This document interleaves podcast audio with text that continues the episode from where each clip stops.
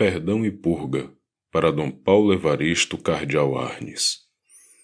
Cabeças frias e obscuras não resistirão ao primeiro calor da luz da alvorada.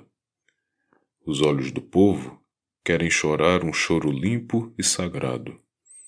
A certeza da felicidade, mesmo que atravessada por muitas dificuldades, porque está sendo construída pelo misericordioso apelo dos homens e mulheres verdadeiros.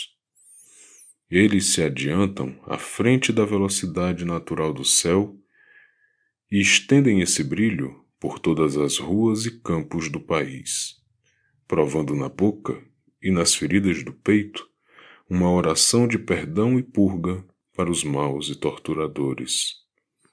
Amanhã ainda vão lembrar-se dos sonhos sequestrados, dos empregos perdidos, das esperanças subnutridas e verão no espelho, ao acordarem, as marcas de espancamento. Mas não buscarão vingança, pois reinará no meio deles a pureza da fome saciada e do futuro no rosto de uma criança.